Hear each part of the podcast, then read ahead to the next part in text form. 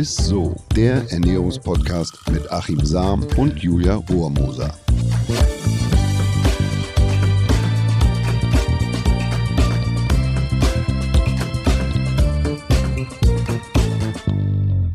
Hallöchen, ihr Lieben und herzlich willkommen. Ihr hört Isso, den Ernährungspodcast mit dem Ernährungswissenschaftler Achim Sam. Und der bezaubernden Julia Rohrmoser. So, und bevor es losgeht, habt ihr uns eigentlich schon auf Spotify abonniert? Wenn nicht, dann macht das gerne mal. Man kann uns jetzt sogar dort auch bewerten mit Sternchen. Also Achim und ich würden uns auf jeden Fall sehr freuen, wenn ihr das tun würdet. So, und jetzt kommen wir zu einem sehr, sehr spannenden Thema. Ich hätte ehrlich gesagt niemals gedacht, dass man daraus eine Folge machen kann. Für mich ist es einfach immer nur ein leckerer Frühstücksaufstrich, ehrlich gesagt, gewesen. Wir zoomen heute mal ganz tief rein in die Lebensmittelkunde und sprechen heute nur über das Thema Honig. Ja. Ja, und ich finde das äh, total spannend und deshalb machen wir auch tatsächlich einen Podcast ja. zu. Ich war nämlich tatsächlich gerade für einen TV-Beitrag in Bremen und zwar in einem der größten Honiglabore der Welt und ich war so beeindruckt, denn Honig ist eins der meistgefälschten Lebensmittel. Ich sag mal, Honig ist quasi die Rolex der Lebensmittel. Honig Ach, ist teuer, die Produktion ist limitiert, also die ähm, Anzahl der Bienen oder die überhaupt noch vorhanden sind, die Bienenvölker, äh, die können den Bedarf gar nicht decken, weil mhm. der Bedarf höher ist als das Angebot. Das heißt also, Honig ist heiß begehrt, deshalb ist Honig auch für Fälscher äußerst lukrativ. Mhm. Das Labor Interg in, in Bremen ist sozusagen wie das Scotland Yard des Honigs. Und was ich da gelernt habe, um mal ein bisschen zu spoilern, ist, dass Honig das absolute Naturprodukt ist, das wir haben. Denn Honig darf laut Verordnung, laut Honigverordnung nichts entnommen werden mhm. und auch nichts hinzugefügt werden. Also außer sind natürlich Fremdpartikel oder oder das sind noch Bienenbeinchen oder ja, Körper oder ja, wie auch ja. immer. Äh, und Fälscher strecken den Honig zum Beispiel oft mit Sirup, denn der ist billiger und besteht wie Honig hauptsächlich aus Zucker. Und damit das nicht der Fall ist, analysieren Honiglabore den Honig bis ins Detail, bevor der bei uns in den Handel kommt. Okay, das ist richtig krass. Das habe ich auf jeden Fall nicht gewusst. Ich habe mich auch schon häufiger gefragt, wie geht es eigentlich, dass beispielsweise in Rapshonig auch nur Raps drin steckt.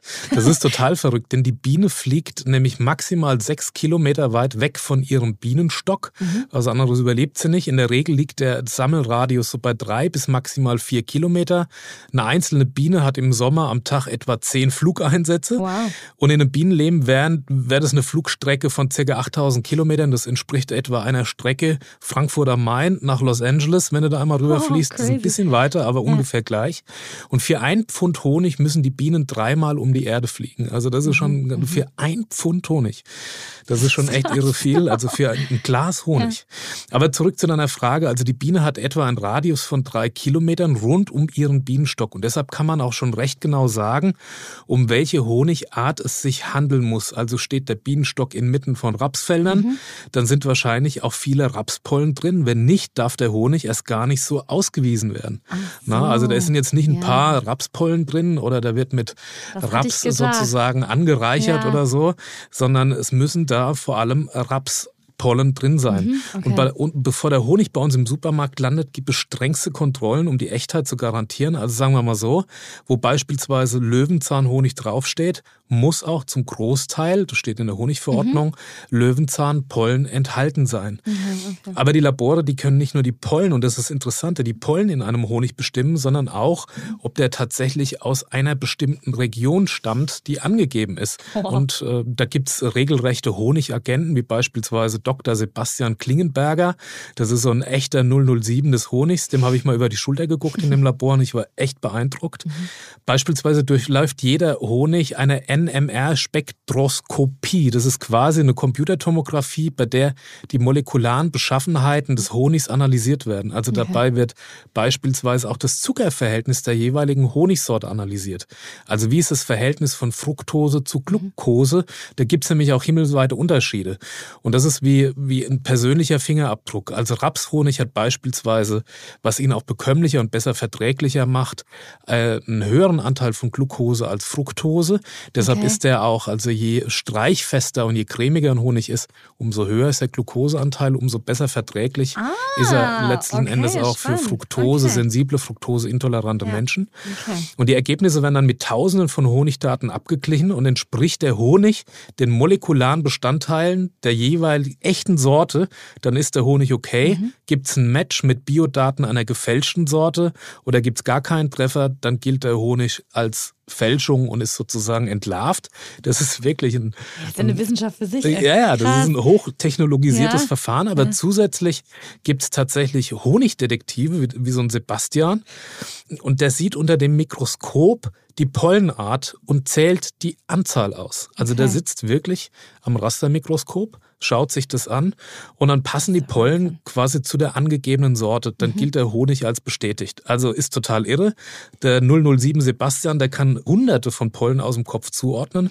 Er weiß also, das ist eine Löwenzahnpolle, das ist ein Sauerampfer, das ist eine Accelia, also das, der, der Büschelschön, der als Zwischenfrucht in den Feldern mhm. eingesetzt wird.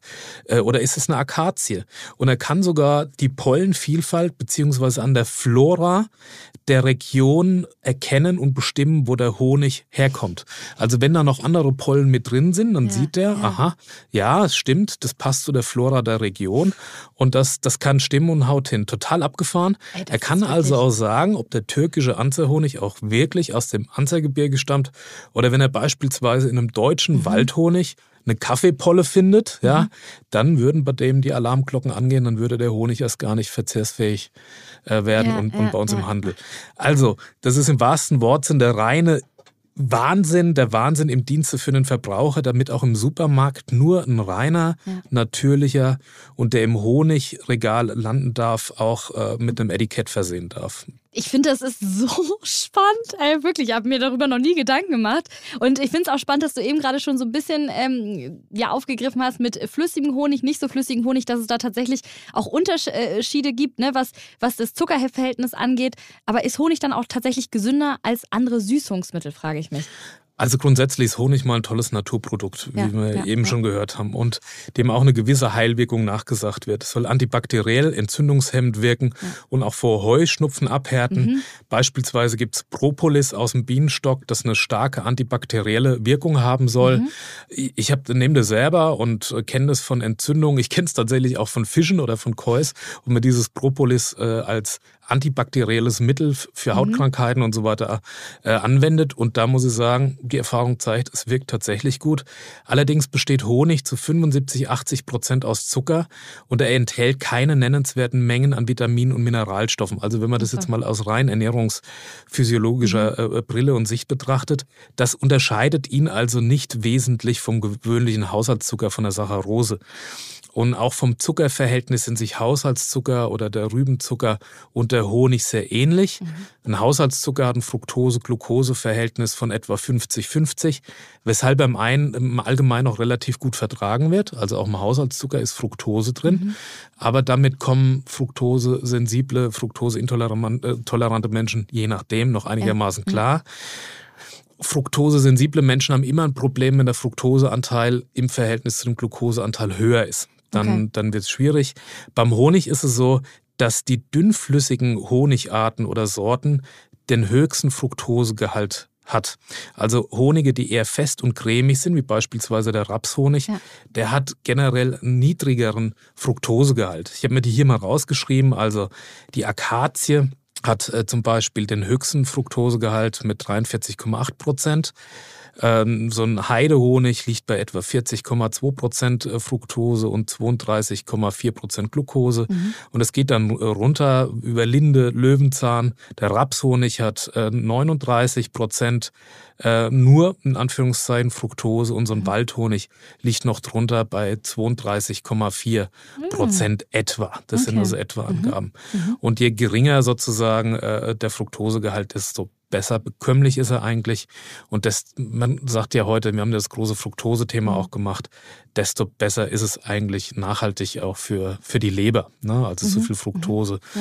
ja. äh, führt zu einer nicht alkoholischen Fettleber, wenn man zu viel davon isst. Also Zuckerart, Festigkeit und das Aroma, die hängen maßgeblich von der Pollenart ab. Also wenn Honig kristallisiert, dann ist er nicht gleich schlecht, sondern enthält anteilig mehr Glucose okay. als Fructose. Ne? Dann, oder wenn sich so Brösel im Honig befinden, dann ist ist das oft ein Zeichen, dass der Imker den Honig einfach zu wenig geschleudert und gerührt hat. Und da man dem Honig ja außer natürliche Fremdpartikel und Tierbestandteile, Bienenbestandteile Mhm. nichts entnehmen oder nichts zuführen darf, lässt der Imk- Imker die Krümel dann einfach drin. Qualitativ macht das Ach jetzt so. keinen Okay, das keinen großen Mhm. Unterschied. Übrigens, Honig zählt zu den wenigen Lebensmitteln mit äh, Reis und Nudeln, die ja trocken sind, die eigentlich kein MHD brauchen und, und, und eigentlich nie schlecht werden. Ja, ja, ja. Und nicht umsonst ist Zucker oder Salz ja auch ein Konservierungsmittel. Ne? Mhm. Aber was ich finde, was den Honig tatsächlich ausmacht, ist, dass er so eine wahnsinnig große geschmackliche Vielfalt hat. Und das hat mich echt beeindruckt. Also Okay, und was gibt's da zum Beispiel für, für Unterschiede? Weil für mich schmeckt gefühlt jeder Honig, den ich bisher jetzt probiert habe, fast gleich. Aber wahrscheinlich habe ich auch noch nicht so viele. ja, ich, ich habe tatsächlich mal ein paar mitgebracht. Wir können mal so ein kleines Honigtasting machen. Ich habe mich so auf diese Folge Ja, gefreut. also ich habe hier beispielsweise mal mitgebracht Orangenblütenhonig. Ich habe so einen. Rapshonig. Ja, ja. Wildlavendelhonig beispielsweise, also wilder Lavendel, das ist jetzt nicht kultiviert in Feldern. Also auch da muss die Pollenanzahl stimmen. Wir haben hier einen, aus Südfrankreich einen Blütenhonig. Und auch da ist es so, da muss auch die Region dann tatsächlich stimmen. Also Okay. man kann an der Pollenvielfalt auslesen, und das wird auch gemacht, ist das wirklich ein Honig da aus Südfrankreich, wenn es denn ist ja- draufsteht. Oder was total Ja. irre ist, finde ich, ist ein Avocado-Honig. Oh Gott, i, ist es lecker? Ja, also kann man sich eigentlich einen Avocado-Honig so gar nicht vorstellen. Kannst du ja gleich mal Ja, probieren. mache ich. wir haben einen Rosmarinhonig oder hier nochmal einen Heidehonig Mhm. und, und auch da, der muss natürlich aus der Heide kommen. Oder auch ein Akazienhonig. Und der Akazienhonig ist ja wirklich der, der eigentlich den höchsten Fructosegehalt hat. Und du siehst auch schon, dass der im Vergleich zu den anderen Mhm. Sehr Honigsorten flüssig, ne? sehr dünnflüssig ist Ja, und der wird ja, auch nicht fest. Der Okay. bleibt eigentlich so, so dünnflüssig, wie er ist. Aber ich würde sagen, wir probieren jetzt einfach mal. Soll ich jeden probieren oder willst du mir deine Favoriten Ja, du geben? probierst jetzt mal, ich würde mal sagen, du probierst jetzt erstmal hier den, Akazien. den Akazienhonig. Okay, sehr gerne. Ich habe hier Gott sei Dank ein paar Löffel, ne? Mhm. Okay, komm da gar nicht rein. Der ist ja richtig dünnflüssig. Okay, Moment. Mhm. Der läuft dir halt auch vom Brot, ne? Da beschweren sich viele. Mhm, mhm. Ist jetzt noch, ja, ist nicht mein Schmeckt so ein bisschen blumig, ne? Ja, genau. So, jetzt, ich mach dir mal einmal Der ist mir ein bisschen zu dünnflüssig. den Blütenhonig aus Südfrankreich auf. Und man merkt, der ist auch sehr fest. Aber wenn du mal riechst, Oh, Feste finde ich toll. dann denkst du wirklich, du stehst da in Südfrankreich, Ich war da leider noch in so, nicht. in so einem Blumenfeld. Aber so, dann, dann stell dir einfach vor, Oh musst ja, nicht mehr hin. toll. Oh. oh ja. Und du merkst, der ist eigentlich schon viel cremiger ne? Mhm. und viel, viel kräftiger. Also da, da kann man davon ausgehen, je cremiger der ist, obwohl er dann auch schon anfängt, wenn er hier jetzt im Warmen Ja. steht, dann wird er schon dünnflüssiger. Mhm. Aber der ist cremiger, das heißt, er hat einen, einen hohen Glukoseanteil im Verhältnis zu Fructose. Und jetzt würde Was dann dir, ja bekömmlicher ist, ne? Also ist der ja was dann eigentlich. für Leute, die Probleme mit Fructose Okay. haben, bekömmlicher ist, Ja. dann würde ich dir nochmal so den Rapshonig, Oh weil ja, das ist ja gerne. der, der, der Rapshonig hat ja mit dem Waldhonig, und du siehst, der ist ja extrem cremig, der Rapshonig. Den höchsten Glukosegehalt. Das oder ist ja fast wie eine. Butter, wenn ich jetzt hier versuche, Genau, was rauszunehmen. Okay. Und man hat auch, wenn man da reinriecht, so den Eindruck. Also die Mhm. Schmecken dezenter. schon. Aber, aber Würdest du lecker. immer noch sagen, die, und so, jetzt, jetzt zeige ich dir nochmal einen. Gerne. Und zwar ist es einer, das ist eigentlich mein Lieblingshonig geworden, Mhm. seitdem ich diese Verkostung gemacht habe. Und zwar ist es der Avocado-Honig. Da bin ich ja jetzt gespannt, dass du mir den jetzt ausgerechnet gibst. Okay. So. Und wenn du da schon mal Karamell. dran riechst, das ist fast wie so ein Zuckerrübensirup. Also der hat, der sehr. hat, der hat nichts Blumiges, sondern der riecht so karamellartig. Ja, der also sieht fast auch wie so wie Karamell. Ne? ja, intensives, würziges, karamellartiges Aroma hat der. Das ist also ist wirklich wie flüssiges Karamell einfach.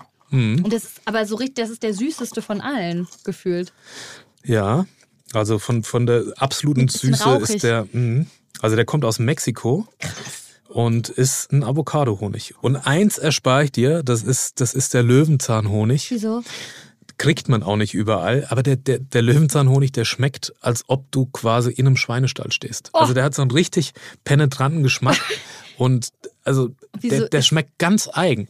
Okay. Naja, ja, gut, weil das, weil das natürlich der Honig, und du siehst ja, dass die Vielfalt echt groß ist, Mhm. die geschmackliche Vielfalt sozusagen, ein reines Naturprodukt und so schmeckt das dann, dann auch im Glas. Also du schmeckst die Region, du schmeckst die Pollenart Mhm. und, und deshalb ist finde ich, Honig so ein tolles Naturprodukt. Ja, ich wusste gar nicht, wie viel Auswahl es da gibt und was für unterschiedliche Honigsorten. Also, mhm. also du siehst, Honig ist nicht gleich Honig. Nee, ne? null. Und die Bandbreite ist da relativ unterschiedlich und ruhig mal durchprobieren ja. und mal ausprobieren. Und wie gesagt, je cremigere Honig, ja. desto besser bekömmlich ist, äh, ist, er eigentlich. Ja. Und es war auch der, der mir tatsächlich am besten geschmeckt hat. Der, der, der Rapshonig. Der Rapshonig. Nee, schön. Ich würde zum Schluss tatsächlich äh, gerne nochmal auf einen bestimmten Honig zu sprechen kommen. Den haben wir jetzt hier, glaube ich, gar nicht auf dem Tisch stehen.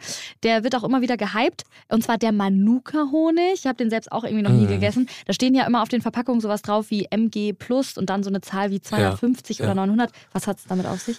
Meine ehrliche Meinung, auch wenn ich mir damit vielleicht jetzt nicht nur Freunde mache, aber ich mache den Trend mit dem Manuka-Honig nicht mit. Äh, zum einen bin ich ein Fan von regionalen Lebensmitteln und wir haben tolle Honigsorten, wie du gesehen hast, hier in Deutschland, wie zum Beispiel den Honig aus der Lüneburger Heide. Zum anderen futtern wir den Neuseeländern tatsächlich da den Honig weg. Die müssen nämlich den weltweiten Manuka-Hype äh, übrigens ausgelöst durch viele Hollywood-Stars und nicht durch wissenschaftliche Erkenntnisse.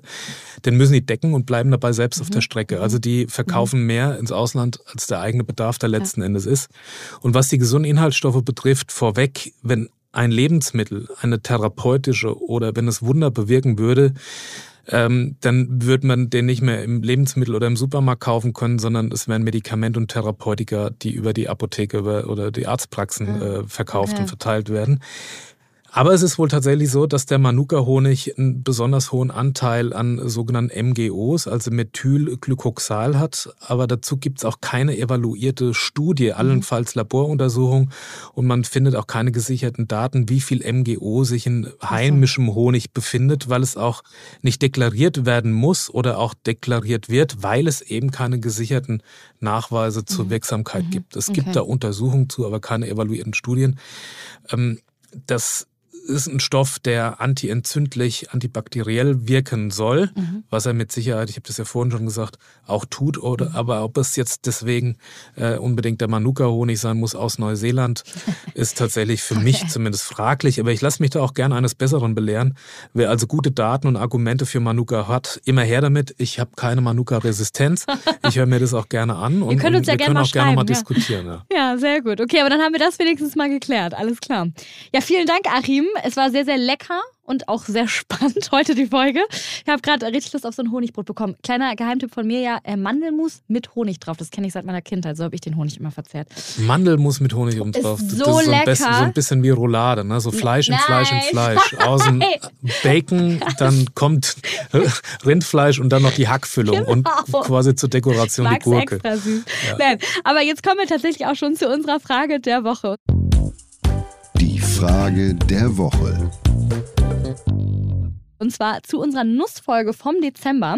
Sollte man Nüsse vor dem Essen einweichen und könnte das einen Unterschied bei den Nährwerten machen oder wie unser Körper halt die Nüsse aufnimmt? Also meine Oma hat früher Nüsse eingelegt, aber in Schnaps oder wir haben draußen Nusslikör gebraut.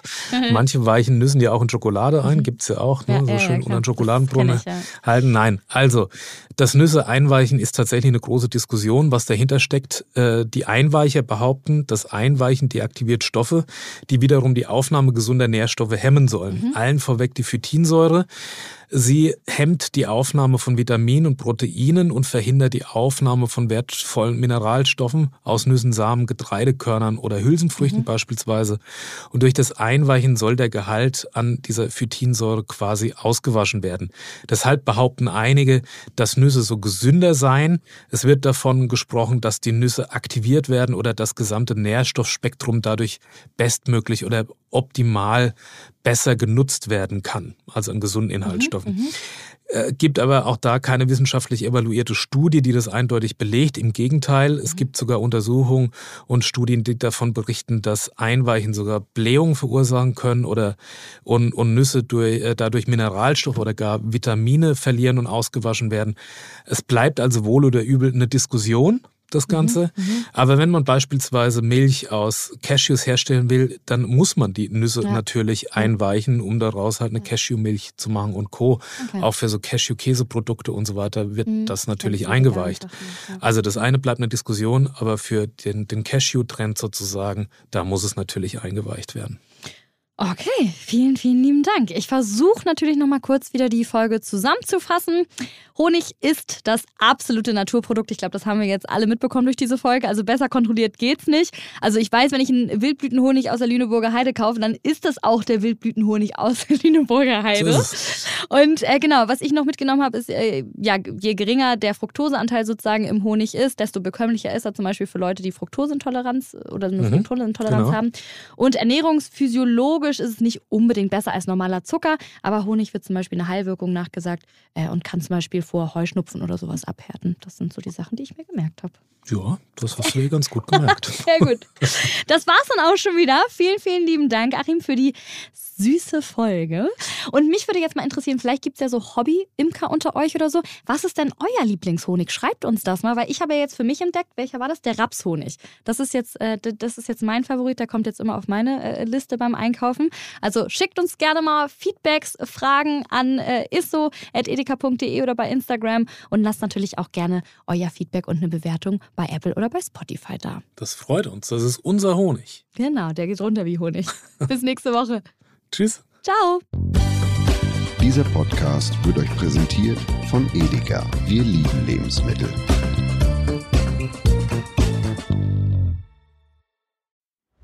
Es folgt eine Podcast-Empfehlung.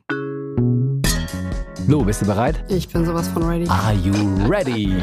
Herzlich willkommen bei Cheers, dem Weinpodcast mit Lou. Das bin ich, studierte Weinexpertin, Weinwirtschaftlerin und Weinbloggerin. Und ich bin Jonas. Ich bin hier, um Lou eine Menge Fragen zu stellen, denn wir sprechen in diesem Podcast über Wein, über Spannendes und eigentlich alles, was man wissen muss. Egal, ob man Weinanfänger ist oder fortgeschritten, dieser Podcast ist für alle bestens geeignet, die Bock auf Wein haben. Ja, welcher Wein passt zu welchem Essen? Warum ist Säure im Wein eigentlich so wichtig? Und wie kommen die Aromen in euren Wein rein? Und warum spuckt Lou nach dem Probieren immer wieder alles aus? In kurzen und knackigen Episoden gibt es genau auf diese Fragen die passende Antwort. Und ab und an gibt es auch noch Gäste. Und wenn ihr Fragen habt, dann schreibt sie uns an cheers.edeka.de. Jeden Montag gibt es eine neue Folge, überall da, wo es Podcasts gibt. Und ich würde sagen, Cheers. Cheers.